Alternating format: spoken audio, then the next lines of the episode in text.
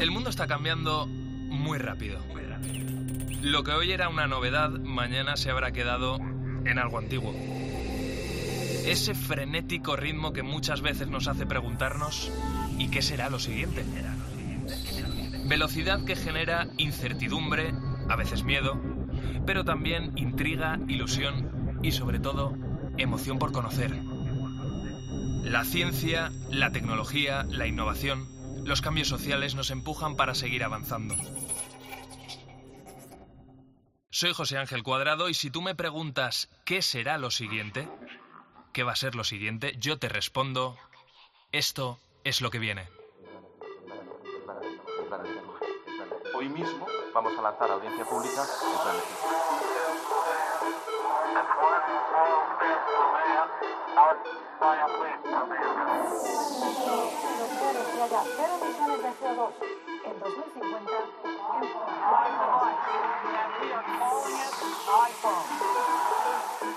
El comité ha llegado a una conclusión científica clara. Es una vacuna segura y efectiva.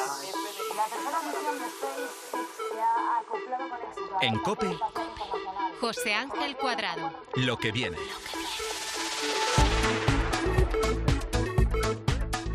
Los próximos minutos en lo que viene van a ser apasionantes. Vamos a descubrir nuevos detalles sobre uno de los órganos más importantes de nuestro cuerpo. En los próximos minutos en lo que viene vamos a intentar entender mejor al que es uno de nuestros motores. En los próximos minutos en lo que viene hablamos, reflexionamos y nos preguntamos cómo va a evolucionar el cerebro humano en los próximos años.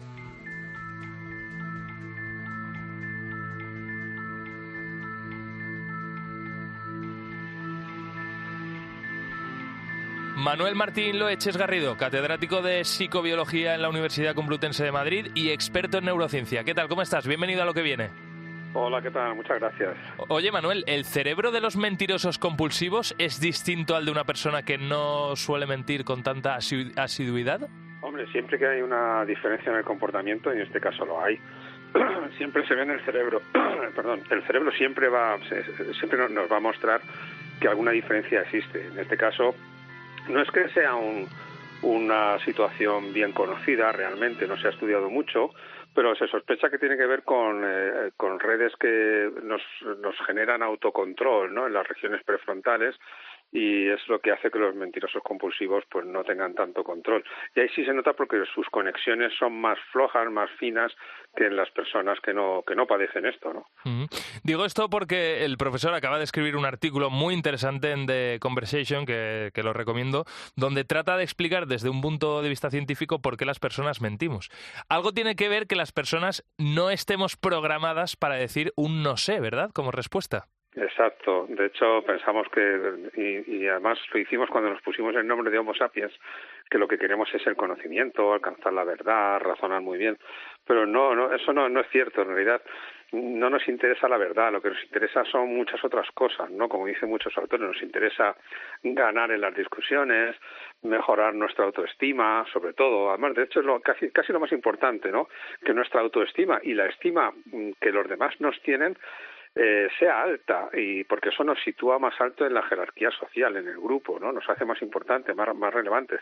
Eso es lo que realmente nos importa. Entonces, si para esto tenemos que mentir, incluso a nosotros mismos, no hay absolutamente ningún problema. Ya digo, el objetivo del, del cerebro no es encontrar la verdad, el objetivo del cerebro es que estemos a gusto. Mm. Oye, Manuel, ¿cómo ha cambiado nuestro cerebro desde la irrupción de, de todo lo digital? Porque, eh, ¿Por qué cada vez hay más problemas relacionados con la salud mental? ¿Qué, qué le está pasando a nuestro cerebro? Bueno, a ver, yo creo que son dos cosas distintas. En principio, el cerebro no, no, no le ha dado tiempo a cambiar. En el tiempo que lleva la revolución digital en marcha, no, no ha habido tiempo. De hecho, prácticamente seguimos con el mismo cerebro que teníamos hace cientos de miles de años, ¿no? O al menos con el surgimiento de nuestra especie, pues en torno a casi 300.000 años. Pues bueno, si quieres, hubo algún momento en que se pudo ajustar un poco más, algún momento más reciente, pero vamos, hablamos de decenas de miles de años.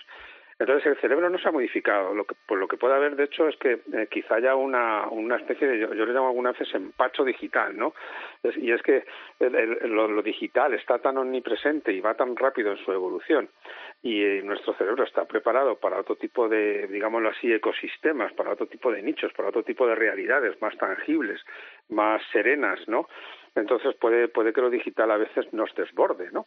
Eh, no sé si eso en algunos casos puede tener que ver con alguna patología, ¿no? Con el, con el hecho de que haya eh, más eh, prevalencia de ciertos trastornos que tengan o tienen que ver con la ansiedad, ¿no?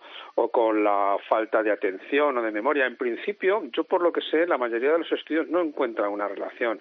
Es decir, puede que haya un aumento, que puede, que esto es discutible, un aumento de las, de las patologías eh, psicológicas y psiquiátricas, eh, pero en principio no, no, no está derivado de la, de la digitalización de la información. Eh, y de hecho, si, si causara algún efecto, no parece, por lo que yo sé, que sea permanente. Es decir, esos miedos que se han dicho muchas veces, no, bueno, esto nos va a hacer perder la memoria o nos va a hacer perder la atención porque nos disgrega mucho, entre muchas cosas. Nada, nuestro cerebro sigue siendo el mismo, igual de eficiente, no para buscar la verdad, no, sino para, para dejarnos en buen lugar y en ese sentido no, se ve mermado, al menos no de una manera notable y, menos permanente. Mm. Eh, eh, Manuel, la inteligencia artificial ha irrumpido en nuestro mundo con, con, una fuerza increíble, sobre todo en los últimos meses. Eh, hay gente a favor, hay gente en contra ¿crees que llegará el momento en el que todo el mundo la perciba como una oportunidad? Tú, la percibes así, ¿verdad? Sí, yo la percibo totalmente como una oportunidad. Yo y mucha gente, ¿no? Eh, a ver, de hecho, mm, como sabes, eh, nosotros los seres humanos somos muy racionales, pero tenemos nuestros sesgos eh, que quiere decir que hay veces que no razonamos del todo bien, nos dejamos llevar por impulsos eh, o, por, o por bueno informaciones parciales, ¿no? Y no del todo correctas. Lo que ocurre con la, inteligencia artificial yo creo que es, que es quizá uno de estos sesgos, ¿no? Ese miedo que le, tiene mucha gente. A ver, es verdad que hay gente como, por ejemplo, Elon Musk, que dijo el otro día que, que la inteligencia artificial va a quitar los trabajos prácticamente de todo el mundo. Bueno, alguien tendrá que mantener los aparatos que tiene la inteligencia artificial, ¿no? Así que es un poco catastrofista. La inteligencia artificial nos está ayudando muchísimo en muchas cosas. Eh, de hecho, eh, nos está permitiendo en ciencia avanzar muchísimo, porque es capaz de digerir una cantidad ingente de información y de sacar unas conclusiones bastante válidas y, valiosas en cuestión de horas o minutos, en un trabajo que a nosotros nos llevaría muchos años. Y en ese sentido está ayudando, en ese sentido y en muchos otros, ¿no? Entonces, la inteligencia artificial viene, viene para quedarse y para, para ayudarnos eh, el, el, problema puede venir en que se use mal, pero esto es como, como todo, ¿no? Es como, como los cuchillos. Yo siempre pongo este, este ejemplo, ¿no? Todos tenemos cuchillos en casa y con los cuchillos podemos matar a la gente. Claro. Eh, pero no lo hacemos. Mm. Eh, bien utilizado, el cuchillo sirve para alimentarte, que es algo muy, muy sano y muy, y muy bueno, ¿no? Pues con la inteligencia artificial es exactamente lo mismo. A quien hay que temer es a quien está detrás usándola. Pero en sí misma ella es una herramienta que aún está por ver lo mucho que nos va a hacer avanzar en muchísimas cosas. Mm. Eh, estábamos hablando, Manuel, de un artículo muy interesante que, has eh, escrito eh, hace unos días. hace unas semanas o meses, mejor dicho, escribiste también otro libro muy interesante que se llama ¿De qué nos sirve ser tan listos? Que, entre otras cosas, en ese libro decías que la inteligencia está al servicio de las emociones. Quiero esta frase relacionada relacionarla un poco, ya no solo con la inteligencia artificial, sino con ese mundo de dentro de unos años en el que se promete que vamos a tener interacciones habitualmente con robots, ¿no? Por ejemplo. Eh, ¿Se va a adaptar nuestro cerebro a tener como compañero a un robot que en principio, que en principio no tiene emociones? ¿Eso cómo se va a gestionar? ¿Cómo lo vamos a gestionar? Bueno, es un tema delicado. Yo he discutido muchas veces con, con gente que trabaja en inteligencia artificial, en robótica, y no, no es un tema fácil porque siempre decimos, bueno, es que estos, estos sistemas, estos dispositivos no tienen emociones, ¿no? A ver, pero sí se pueden simular, ¿no? Eh, incluso puede, puede que en un futuro se puedan crear, puede que realmente las sientan. Al fin y al cabo, las, las emociones, claro, es, es algo que también está en marcha en cuanto a investigación para su mejor definición. ¿Qué son las emociones? Son sensaciones que vienen del cuerpo, sensaciones que vienen de nuestras vísceras, sensaciones que vienen de nuestros pensamientos y que generan reacciones ¿no? en, en nuestra mente y en nuestro cuerpo. Eso podemos, eh, ahora mismo no es el caso, pero podremos en un futuro quizás hacer que lo tengan las máquinas también, sensaciones eh, eh, que les lleven a tomar unas conclusiones o unas decisiones y no otras en función de lo que están sintiendo. Es nuestra forma de decidir. Lo que sí, lo que sí creo es que eh, siempre eh, se facilitará la interacción con máquinas que o tengan o simulen estas emociones, siempre y cuando lo hagamos lo más parecido posible en su apariencia externa a lo humano.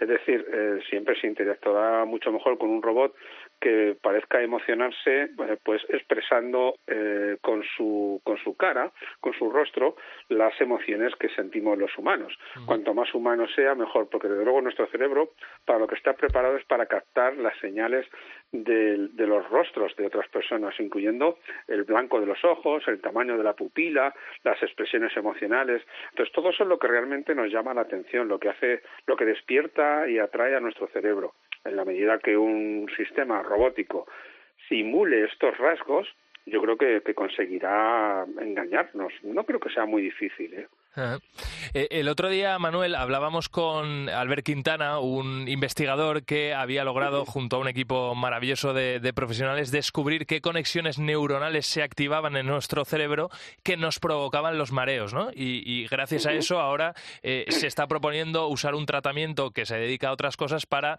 eh, atenuar, ¿no? E, ese mareo en, una persona. Pero en esa charla con él, que la verdad que fue maravillosa y apasionante, me dijo que el cerebro, desde luego, es uno de los órganos más desconocidos porque es muy complicado descubrir algunas cosas.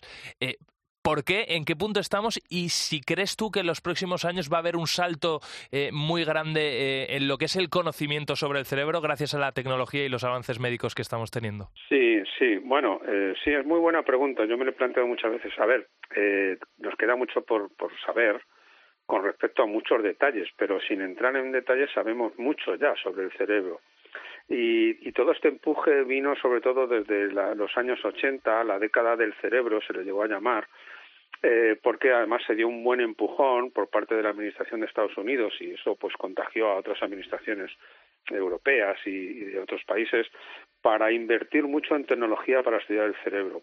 Eso permitió encontrar técnicas como la resonancia magnética funcional y la resonancia magnética desarrollarla aún más y, esa carrera, aunque aquella década ya ha quedado muy atrás, estamos ahora recogiendo muchos frutos de aquellas inversiones y se siguen produciendo inversiones porque se sigue mejorando muchísimo en la tecnología para estudiar el, cerebro.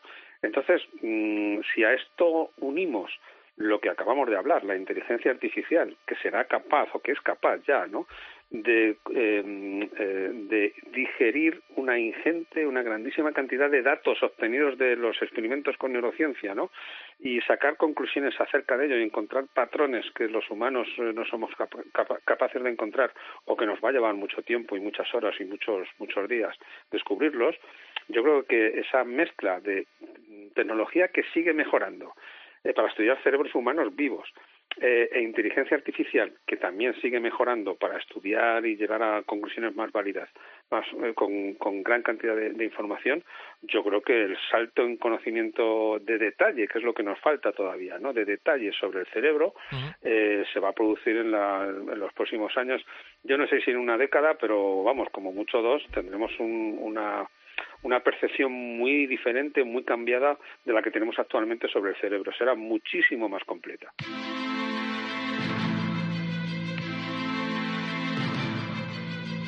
Bueno, pues que así sea. Ah, y ojalá estemos aquí en lo que viene para contarlo. Y ojalá estemos aquí para hablar con Manuel Martín Loeches Garrido sobre este y otros asuntos relacionados con el cerebro. Catedrático de psicobiología en la Universidad Complutense de Madrid y experto en neurociencia. Ha sido un lujo escucharte. Gracias por haberte pasado por lo que viene. Gracias, un placer. Un abrazo grande. Chao. En COPE, lo que viene. José Ángel Cuadrado. Novena entrega de lo que viene y cada vez más queremos presentarte estas startups made in Spain, como me gusta decir a mí, que lo van a reventar en los próximos años, eh, vamos, las startups más prometedoras. Hemos hablado aquí en lo que viene de medicina, hemos hablado de proyectos que tratan de cultivar frutas y verduras sin tierra, bueno, que tratan no, que lo cultivan. Y sobre todo hemos hablado de inteligencia artificial.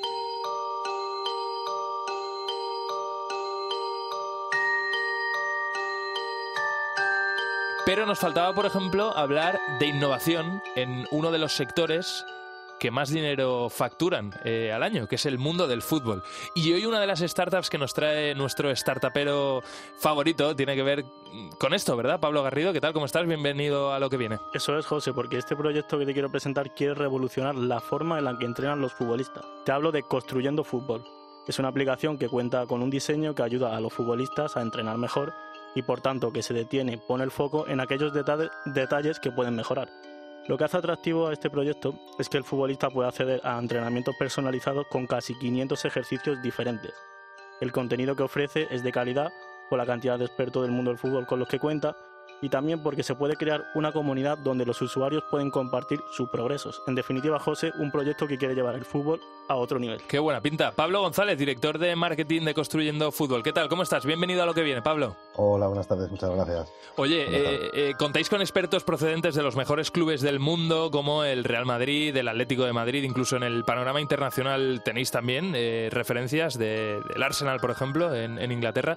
¿Qué les podéis ofrecer vosotros a los futbolistas que no puedan tener en su día a día? ¿Qué, qué queréis mejorar? Bueno, la, la, idea de la aplicación móvil eh, para futbolistas parte de todo el conocimiento que tenemos en la parte e-learning.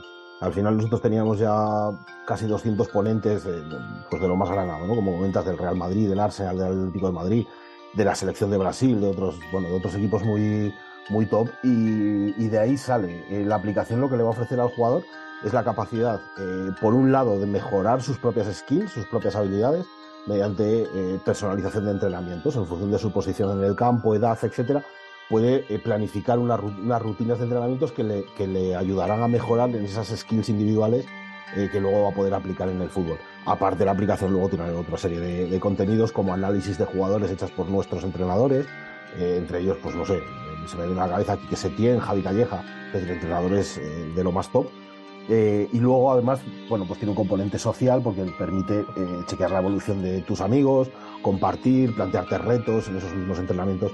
Lo que pretende y lo que consigue es básicamente pues, eh, conseguir una, una, mejora evidente mm. en las habilidades individuales de los futbolistas. Ahora te voy a preguntar eh, por ahí, pero antes que nada, claro, estamos hablando de eh, ejercicios dirigidos a los jugadores, ¿no? ¿En qué papel sí. queda el entrenador? Bueno, el entrenador es nuestro core. Construyendo Fútbol realmente es una plataforma e-learning de formación para entrenadores de fútbol eh, que nace en 2021 y donde actualmente pues tenemos eh, más de 3.000 alumnos en más de 35 países. Eh, con lo cual, ese es el core de Construyendo Fútbol, eso es cómo nació y por dónde está creciendo y dónde se está haciendo grande. Eh, y esta parte de la aplicación pues era aplicar ese, todo ese contenido que tenemos, que son miles de horas de, de formación, pues llevado a la parte práctica directamente con un jugador. Ah. Eh, me, imagino, eh, Pablo, que el Big Data tiene mucho que ver en, este proyecto, ¿no? Eh, de hecho, tú lo estabas comentando ahora mismo. ¿Cómo tenéis demostrado que esos ejercicios mejoran el rendimiento de los, de los jugadores? ¿Eso luego lo monitorizáis? Es decir, el jugador da un feedback inicial y una vez ha hecho un ejercicio en concreto durante un tiempo, ¿os da feedback para, para que podáis incorporar esos datos en la aplicación? Efectivamente, cuando se comienza, eh, bueno, se hace un chequeo previo donde se le preguntan una serie de características, posición en el campo, una serie de cosas, y luego en cada ejercicio eh, tiene una parte de análisis de resultados, donde el propio jugador va incluyendo esos resultados y ese sistema se va afinando, se va, aprendiendo eh, de tal forma para potenciar esa mejora de resultados. Entonces, cada ejercicio que se realice, al final va a tener su propio feedback y, y, la evolución de ese feedback en el tiempo. Oye, Pablo, ya estáis trabajando en clubes como el Real Club Valladolid, el Burgos o el Real Club Celta de. Vigo, que está en primera división. Entonces, ¿en qué beneficiáis a los clubes? Bueno, con los clubes hay eh, varios tipos de, de colaboraciones. Eh, de los que has nombrado, por ejemplo, el Valladolid, pues este año hemos hecho el, el mayor evento presencial para entrenadores, el mayor congreso presencial para entrenadores de España con el Burgos, pues eh, el Burgos eh, da formación a sus propios entrenadores a través de nuestra plataforma, con uno de nuestros productos, que es una membresía de contenido. Eh, pero ahora mismo también eh, estamos pues, fuera de España con el Mineros de Zacatecas, con el Saprisa, que vamos a sacar un máster de Costa Rica, que vamos a sacar un máster específico para, para allí en Costa Rica, con los técnicos del Saprisa y un poco con la metodología de ellos eh, a través de nuestra plataforma. Entonces, bueno, trabajamos con muchos clubes. Eh, es cierto que con cada club, pues, eh, tiene unas necesidades. Lo normal es formación para entrenadores, pero hacemos muchas más cosas. Ya te digo, Valladolid, por ejemplo, este año nos llevamos durante un fin de semana más de 100 entrenadores de toda España. Hacer un congreso allí. Mm. Eh, ya por último, eh, Pablo, mm, claro, esto está dirigido a los, a los jugadores. Entiendo que sobre todo pensado eh, para jugadores, eh, o, o lo pueden usar, ¿no? Jugadores amateur, para que vayan aumentando sus, sus habilidades. Eh, esto es una aplicación gratuita, eh, hay que pagar X. lo, lo digo por la gente que nos esté escuchando que esté interesada en descargársela. Puede descargarse a todo el mundo. La aplicación tiene una parte de contenido completamente gratuito y luego sí que hay determinadas funcionalidades que son de que son premium, que son de pago. Eh, pero bueno, los precios es desde 4,99 al mes, me parece, es un precio muy asequible, pero en cualquier caso sí, tiene aplicación freemium, tiene parte freemium, con lo cual cualquier jugador eh, de la edad que sea, porque realmente no, no tiene un, un tope de edad ni por abajo ni por arriba, eh, puede descargársela y utilizar eh, todas las funcionalidades, insisto, que algunas pueden tener luego algún componente de pago, pero, pero en general la pueden usar, Mm. la puede usar cualquier persona. Oye, Pablo González, nuestro Pablo Garrido, que está aquí sentado con el, con el que acabas de hablar, eh, tiene la aspiración de jugar en, en breve como lo hace Jude Bellingham. ¿No- ¿Nos garantizas que si se, si se da de alta en la aplicación y empieza, a vamos, empieza a entrenar como le decís, eh, llega, ¿no? A ese nivel. Bueno, yo ese nivel no se lo creo que no se lo puede garantizar nadie. Lo que sí le puedo garantizar es que va a encontrar el mejor análisis de cómo juega Jude Bellingham, seguro, y ejercicios adaptados a ese tipo de juego y a esas características, ¿no? Y a esos skills. Pues que llega al nivel o no, creo que ya no está en nuestra mano. pues me lo leeré, me lo leeré. Pablo González, director de marketing de Construyendo Fútbol, eh, una pasada la, la aplicación. Yo quiero echarle un vistazo, vamos, le, le he echado un vistazo por encima, pero profundizar. Yo, desgraciadamente, dejé el fútbol ya hace un tiempo, no estoy para esos trotes, pero tengo muchos amigos que sí que continúan en activo y, y quiero recomendarles la, la aplicación. Así que, nada, tienes, tienes ya un par de fans aquí, ¿eh? En la mesa. Perfecto, pues cuando queráis, a vuestra disposición y la aplicación, pues en cualquiera de las stores la podéis y aceptamos feedback también, ¿eh? Genial. Aceptamos propuestas. Venga, pues nada, un abrazo muy grande, cuídate. Muchas gracias a vosotros. Gracias. Oye, Pablo Garrido, pues nada, vamos con la siguiente startup. Eh, ¿Vamos a cambiar de sector? Sí, ahora cambiamos totalmente de sector. El proyecto del que te voy a hablar tiene que ver con la industria de las proteínas. Ellos son Cocoon Bioscience y a lo que se dedican es a fomentar el rendimiento de la carne cultivada, es decir, la que no viene directamente del cuerpo de un animal. Esta carne cultivada en los laboratorios es la que se ha obtenido tras el cultivo de células de animales y no de la matanza tradicional. Entonces, José, pues te estarás preguntando que cómo hacen para favorecer este rendimiento. Y es que mediante insectos vivos producen enzimas con proteínas necesarias para fomentar el desarrollo de esta carne de laboratorio. Has dicho insectos. Insectos vivos. Bueno, pues si te parece vamos a conocer más de este proyecto.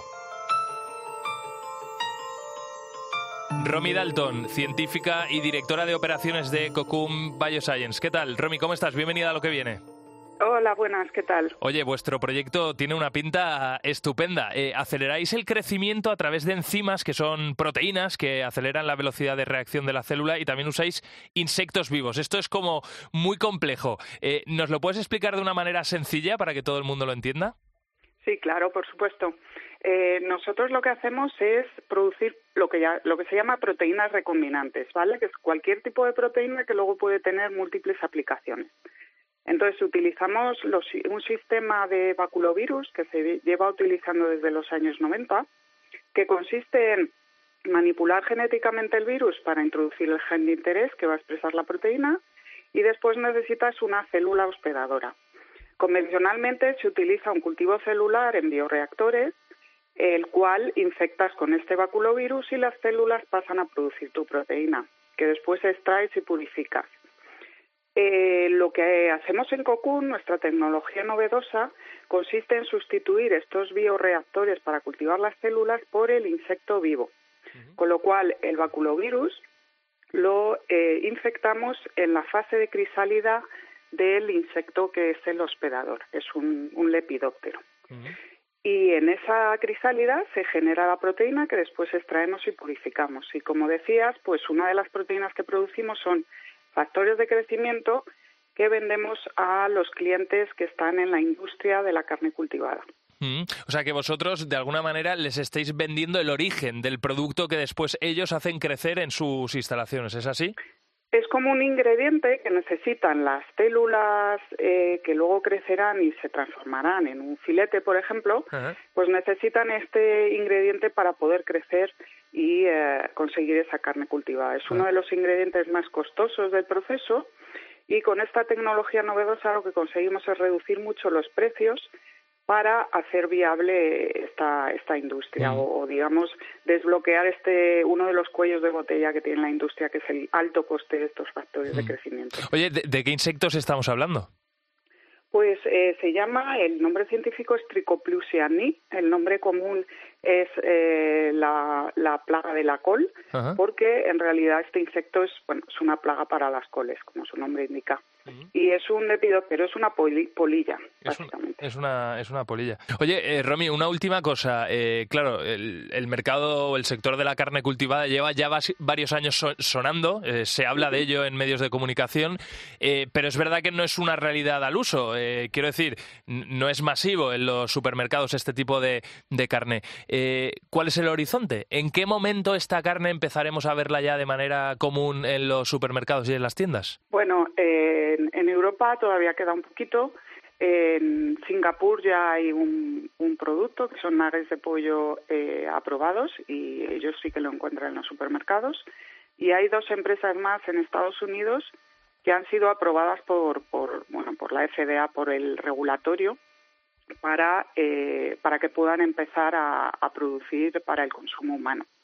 En Europa, como digo, eh, bueno, vamos un poco más por detrás, pero también está bastante avanzado. Hay una empresa española eh, que va bastante avanzada, está terminando su, su eh, planta industrial y bueno, yo creo que en, lo que lo que se, se, oye es que como en 10 años será normal tenerlo en los supermercados. Bueno, pues eh, las vacas necesitan hierba para, para poder crecer, eh, los vegetales necesitan abono y como estábamos explicando en esta sección, las células eh, a partir de las que se va a generar la carne cultivada también necesitan ese alimento que es en este caso el que está generando Cocum Bioscience y la verdad que ha sido muy interesante descubrir este proyecto de la mano de Romy Dalton, que es la directora de, operaciones de, esta empresa. Romy, ha sido genial escucharte eh, y nada, os vamos a seguir la pista porque esto es algo que tiene mucho recorrido. Desde luego que sí. Muchísimas gracias por la oportunidad y por la entrevista. Un, abrazo. Adiós. Chao. Hasta luego. En COPE, lo que viene.